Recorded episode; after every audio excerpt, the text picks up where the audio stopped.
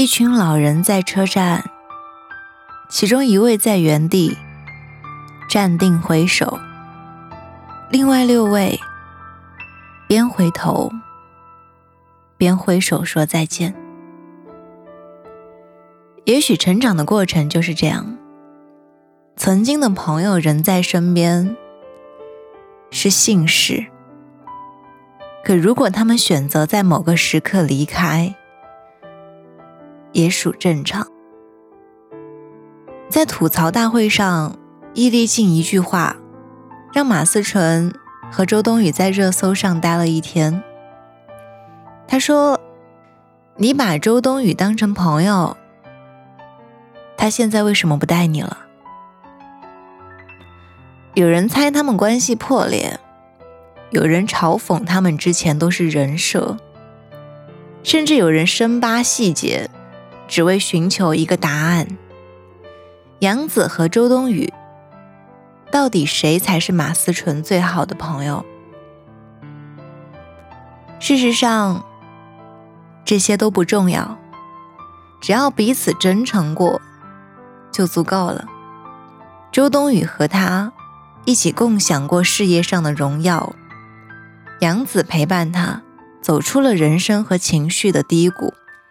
谁都无法替代，不过是人都在变化，不会有人永远在你身边而已。但是，永远都会有人在你身边。很多人毕业之后都会经历一种朋友有了新朋友的低落感。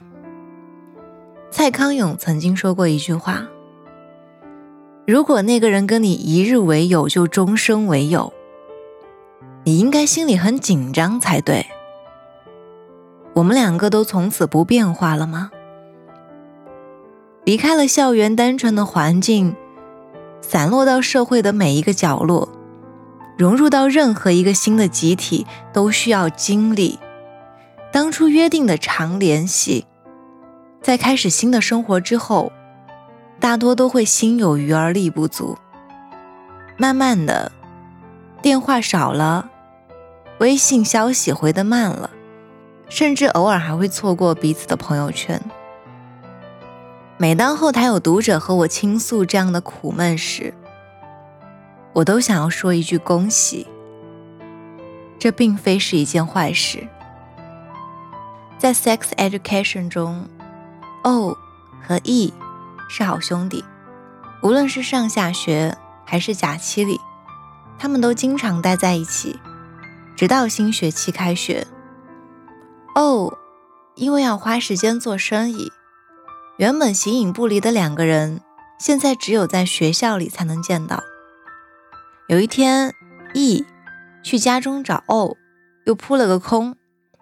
O 的妈妈说：“当朋友找到新爱好时。”确实会有些失落，但你一定不要觉得自己被抛弃了，这对你来说其实是个机会，作为独立的个体去发现。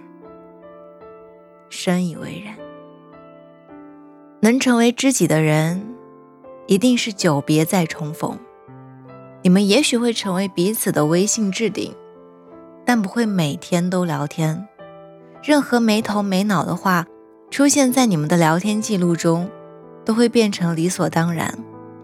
成人世界的友谊，从来都不是单向选择。去年刚复工的时候，朋友的公司出了些问题，急需一笔资金周转。在给我的信息中，他没有说任何多余的话，就只是方便的话借我二十万，最晚八月底还。想到当时我的店开业，发了朋友圈。他也没有任何表示。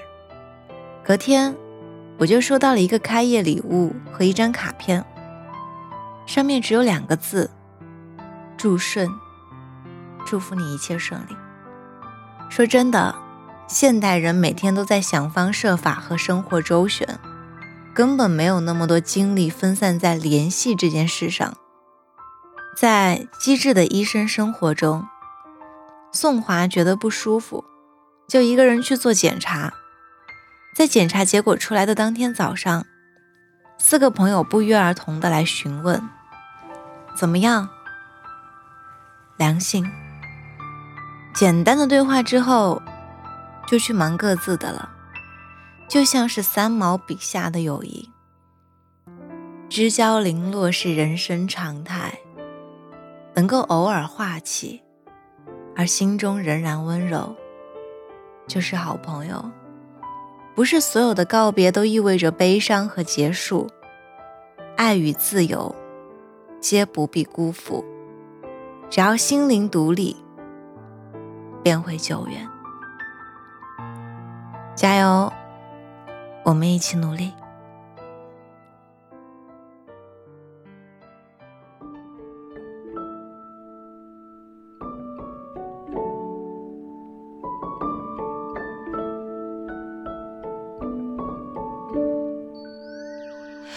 It's now or never, I've been waiting so long. Tried for a lifetime, but I'd never be long. The golden sun sets through the cracks in my hand. I thought I saw you, still I don't understand. Are you with me? Is this